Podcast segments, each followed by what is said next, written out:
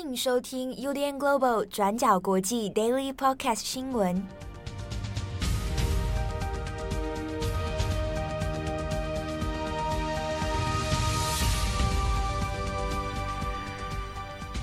Hello，大家好，欢迎收听 UDN Global 转角国际 Daily Podcast 新闻。我是编辑七号，今天是二零二二年七月十一号，星期一。那今天的一则重点新闻，我们会锁定在日本的参议院选举，那也会稍微简单的来带一下关于安倍晋三在被枪击身亡之后，那目前为止我们知道的一些新闻进度。那我们这边先来讲一下参议院选举的结论，在这一次的选举呢是七月十号投票，那整个开完票，全部的结果都抵定之后，是在今天十一号的早上哦。那全部的候选人结果才是完全确定。那结论就是，自民党在这一次的大选当中呢，那是基本上是大胜哦。它还不只是如同先前的民调预期，它基本上一定会保有一定胜利的优势。不过呢，这一次选举结果它是超乎预期的，是大幅度的胜利。那当然，这之中可能有达到催票效果的，或许是前首相安倍晋三的枪击事件。总体而言，这一次的参院选投票率是有所提升的。我们看它上一届是二零一九年的选举是百分之四十八点八，那这一次呢是百分之五十二点零五哦。那整体来说提升了百分之三点二五。那如果看其他日本地方的话，那也几乎都有投票率提升的这个现象哦。上升最多的呢是福井县，上升了百分之七点六八。这个安倍晋三被枪击的这个地点奈良县呢，它也有明显的提升哦，来到是百分之五十五点九哦，那提升的幅度呢是百分之六点三七，所以整体而言，在这一次的参院选投票上面都有往上提升的趋势。那我们来看席次哦，为什么我们会说自民党的大胜？这一届的参院选改选的席次呢，总共是一百二十五席。那自民党自己就拿下了六十三席，是单独就过半了。自民党执政联盟的呢是公民党，公民党拿了十三席。那除此之外，在自公联盟之外，哦，那同样都是立场上面支持修宪哦，所谓的改宪势力，比如说日本维新会还有国民民主党，那分别呢，维新会拿到十二席，国民民主党拿到五席。所以，包含执政联盟，包含这个改宪势力哦，合计就有九十三席。那如果把他们原本这一次参议院里面，你不是有改选的席次哦，啊，有一有一还有一部分的人是没有需要改选嘛？那全部的参议院这样加起来的话，总共有两百四十八席，其中执政联盟加上修宪的势力哦，就占了一百七十七席。所以，就结果而言，已经达到了提案修宪的三分之二门槛了。三分之二门槛的话是一百六十六席，所以呢，在这样的这个席次的布局方面，对于执政的自民党来说，如果要提出修宪提案的话，那现阶段人数门槛是完全可以做到的。而且呢，我们光是看自民党本身呢，拿到单独过半这样的选举结果，其实也比预期的来得好。那另一方面，我们看在野党的部分，那的确从去年二零二一年的众院选以来哦，到这一次的参院选，那它还是持续走向分裂跟衰退的这样局面。那在野的最大党的立宪民主党，那这一次拿到的是十七席，再来是日本共产党三席，令和新选组两席，那社民党、参政党、NHK 党都各自拿到一席哦。那在野势力呢？这一次总共加起来，在参议院里面哦，全部加起来的话，那席次是一百零二席，那其实就是输给我们刚刚讲到的自民党的联盟一百七十七席哦。那特别是说，我们来看一下立宪民主党啊，立宪民主党呢，作为在野党里面现在最大的团体，那去年二零二一年的众院选的时候，那就已经是历经一次的失败了，那党主席还换人哦。换成了这个权健太。那权健太上任之后，本来是在想说，哎，也许今年二零二二年参院选还可以有奋力一搏。那甚至是今年这个参院选的选举结果，有可能会变成左右到底未来这个日本政局走向的一个战役之一。那但是呢，这一次的选举结果连二十席都没有拿下来，所以基本上对立宪民主党来讲，他还是又一次的一个败退哦。党内当然也是有一些检讨声音哦，是不是要问责这个权健太？啊，当然也比较尴尬的是哦，在野党的这个声势本来就已经偏弱了哦。那去年的众院选败北，今年的参院选没有起色，可是呢，这个内部不管你的党主席人选到底如何。你的去留怎么样？对于整体的政治环境来说，其实真正在意或者是说会牵动到政治局势的可能性都蛮低的。那在这样持续没有什么政治影响力的状态下，哦，要不断的这样败选哦，基本上可能会变成一个日本的政治边缘体。那这样的结果，加上如同我们去年的时候其实有讲过，这个众院众议院选举哦，自民党虽然是算小输啊，有一些席次掉的。可是呢，基本上已经让岸田文雄的政权是保有一个绝对安定的一个状态。那去年是这样，到今年参院选自民党大胜，对于岸田文雄的政权来说，基本上已经稳固了。现在呢，在日本有一个说法叫做岸田文雄的政权正式进入黄金的三年。那什么叫做黄金的三年呢？意思是从今年二零二二年开始，那起算三年。一直到二零二五，那如果没有任何意外的话，哈，不要解散众议院的话，那基本上这三年当中是不会再有任何大选的。所以，对于岸田文雄政权来讲，在保有绝对的执政优势的时候，然后还有这三年当中不会有任何变数的话，那这三年，那有可能可以是成为你。不管是在施政方面，还是在推动议案方面哦，那会是一个很好的时机点，所以被称作黄金的三年。那当然，在这样的局势之下，大家自然就会想到，那是不是有机会在这三年当中，自民党就要针对于宪法修正案，真的要来闯关？过去在安倍的任内始终都没有完成的这个政治遗愿，那难道会在岸田文雄政权的期间啊？到二零二五之前，有机会真的要来实现吗？那这个会是未来在日本政坛方面的一个很重要走向哦。那这件事情，宪法修正案，当然因为它涉及到关于自卫队的问题，好，那这个国家是否正常化，好，还有军队的这些状况哦，这些改变不只是日本国内的事情而已，它也会牵动到整个东北亚的局势。不管是对北韩还是对于中国或者台湾来讲呢，这都是政治跟军事意义非常大的一个事情哦。好，不过话虽如此，黄金的三年是不是真的能够这么顺利？就岸田文雄来讲，可能也是难关跟挑战都有很多的三年哦。我们先不论改宪这个修宪的议题，我们先看当下现在日本比较岌岌可危的哈，在于经济，在疫情之后。经济的复苏问题啊，那现在的物价高涨，那通膨的问题等等，那其实就短时间来讲，特别在于岸田文雄每次都喜欢主打自己的经济政策，那常常也以这个诶新资本主义啊、新经济政策啊来自我标榜的岸田文雄哦，会对他来说是一个政治的很大一挑战。所以，能不能在这三年当中，哦，那让整体日本的经济状况或者这个衰弱的国力问题哦，能够有所起色，那这个对于政权的维系来讲还是相当的重要哦。那另一方面也在于说，安倍晋三过世之后，那现在当然还是有遗留下很多的问题，包括说自民党内部的派阀重整。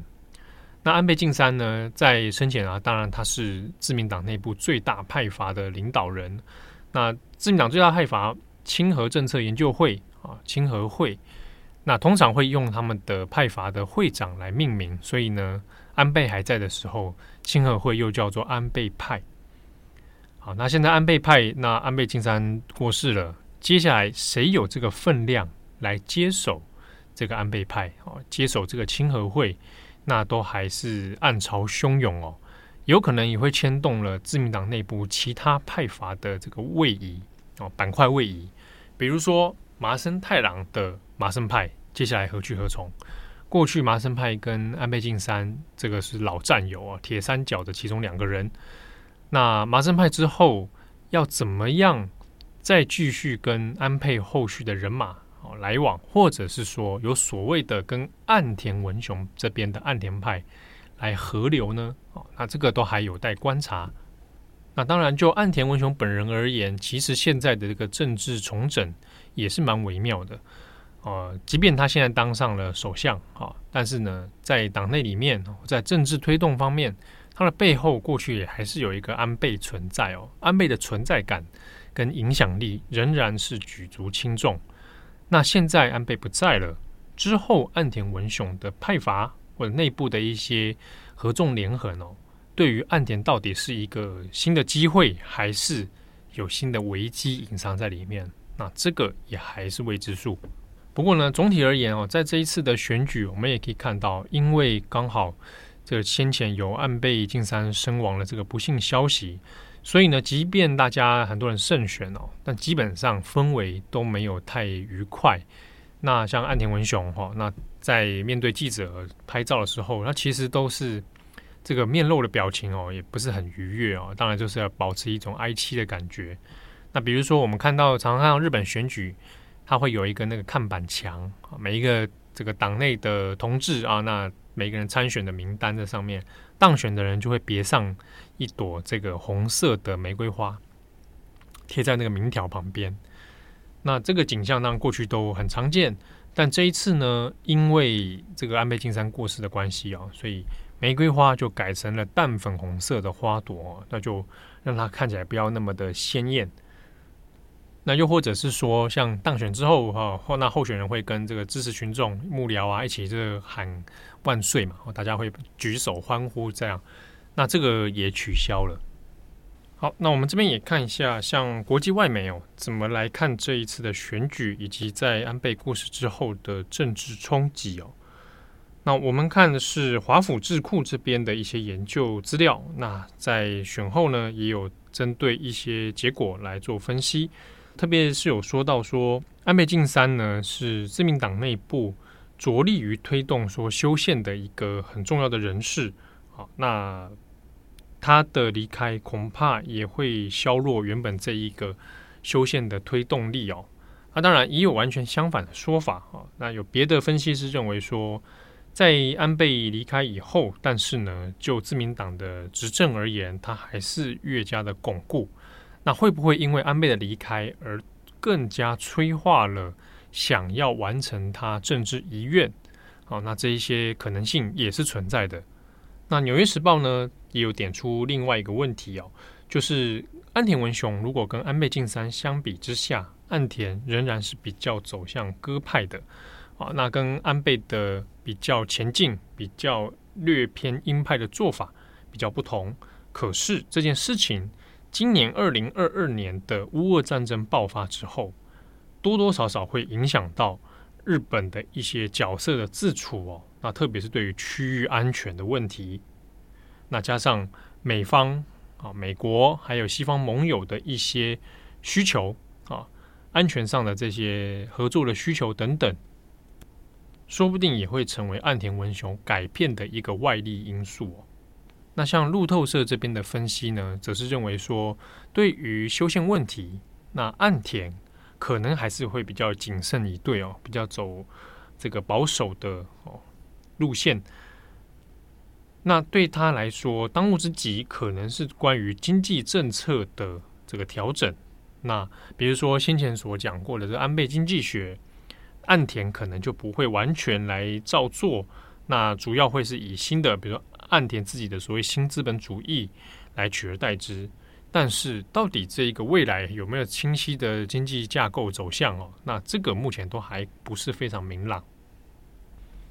好，那在这一次的参院选里面呢，有几位当选的人物哦，我们也可以稍微提一下。我们先前在专栏的时候呢，有我们的专栏作者陈维成，那有稍微整理了一些诶可以注目的一些人选哦。那当中其实有不少人在这一次的选举当中都当选了，比如说有一位值得一提的是赤松健，他是漫画家赤松健啊，他以前过去很著名的作品像是《纯情房东俏房客》啊、魔法老师啊等等，哇，算起来都已经是我国中时候的一个作品了。那赤松健呢，成功当选了，所以呢，他是日本有史以来第一位漫画家的国会议员，成功的进军国会。那未来呢，可能会就针对于游戏、漫画、动画产业的相关这种所谓的表现的自由，好，那来做相关政策的推动跟捍卫哦。那此外呢，像是也有很多这个艺能界哦，艺人参选，然后也有当选的，比如说这次有连任的是这个金井惠里子，那他以前是 Speed 的主唱哦，那他这次成功连任。那还有北野武的弟子水道桥博士，这是谐星出身啊。水道桥博士呢，那也成功的当选了。那还有就是以前有演这个必杀四世人的中条青，那以及前偶像升到皇子啊，那他们都有成功的当选。那另外是比较值得注意的是 NHK 党啊，NHK 党本来还有推一个这个海外通缉犯哦，高桥李阳啊，那他但他最后是没有上。没有上的。不过呢，有另外一位 NHK 党的代表，是一位网红 YouTuber 东谷义和啊。那东谷义和呢，之前比较有名的就是他常在 YouTube 上，因为他过去跟艺能界的娱乐事业合作有蛮多的经验往来。那他常在这个对外就爆料一些偶像明星他们背后不为人知的丑闻啊。好，那这个东谷义和呢，就代表 NHK 党拿下了一席啊，进军国会。那只是说，具体来讲，他的政策或者是他的一些政治理念，那其实蛮不明的。而且对外来讲，它的功能性似乎就是在揭露异能圈的这些八卦丑闻哦。所以日后会有什么样的表现，可以再做观察。那我们也看一下奈良区这边，就是安倍晋三当初去助选的这位自民党议员哦，佐藤启。那佐藤启自己呢，在这一次的选举当中，他是高票连任的。好，那他在今天七月十一号的上午，他也有前往这个案发的西大寺站这里。那前面现在设置了一个安倍晋三的献花台，佐藤启呢也就穿着一身黑服哦，到这个献花台上面默哀致意。啊，那因为案发的当下，第一个是说安倍是来帮他助选的啊，所以他其实自己后来很自责。那他又是在近距离中看到这个事情哦，所以对他来讲是非常的冲击。那在这个胜选之后呢，他今天去到献花台哦，那他也有这个表示一些他的一些想法哦。那当然还有讲，就是对着安倍啊的献花台说，就是承蒙您的照顾，非常的感激。好，那这是参院选的一些结果跟细节的讨论。那我们回过头来看一下关于安倍晋三的枪击案。后续我们已经知道的一些其他细节哦，那其实这边还是要跟大家强调一下，整个案件都还在调查当中，所以我们有看到非常多这一种关于凶手的线索啊，或者走漏的一些消息啊等等哦。那原则上还是会等完整的这个内容出来之后再做定论。不过我们今天看的是官房长官，那个官房长官呢是有在今天的记者会上面有讲到哦。关于警备维安的问题，到底是不是有出了错误？那今天的说法是，的确在警备问题上面是有状况的。那有收到这样的报告，但至于说第一个什么样的状况，出了什么细节的差错，或者是有没有要来针对相关人员做责任处分？好，那这些目前为止呢，还没有做一个定案。那官方长官倒是有特别也有强调了，就是要等到这个相关的调查结束之后，现阶段我们还不会针对任何这个呃负责人来做问责哦。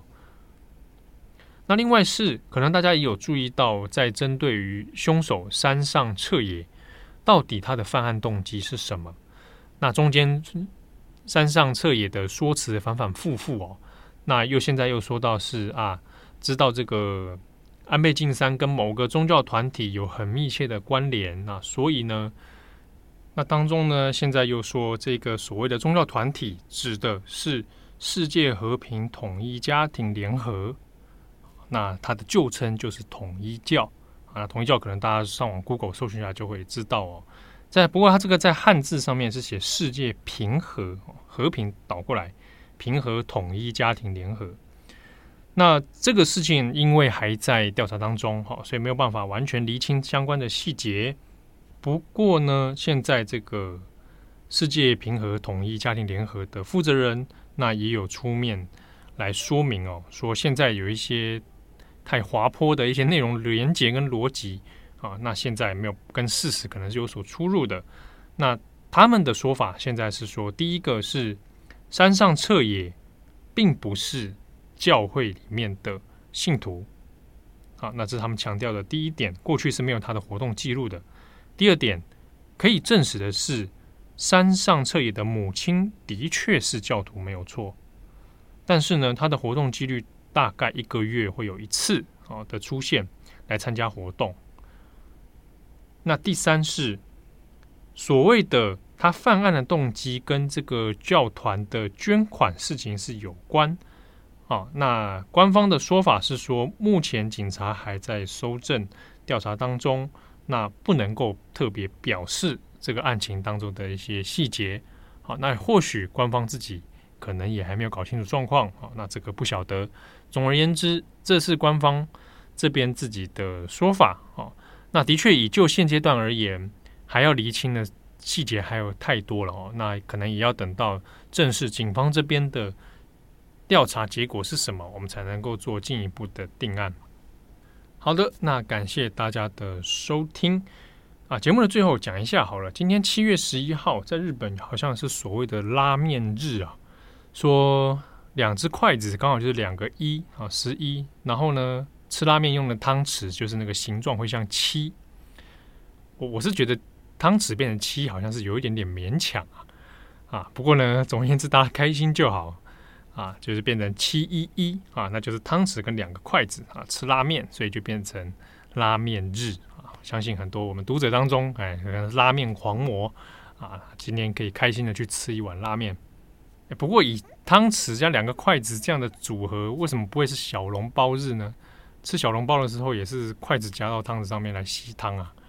对不对？应该叫台湾小笼包日啊，小笼包日。好，感谢大家的收听，祝大家有美好的一天。我是编辑七号，我们下次见喽，拜拜。感谢你的收听。如果想知道更多资讯，请上网搜寻 UDN Global 转角国际。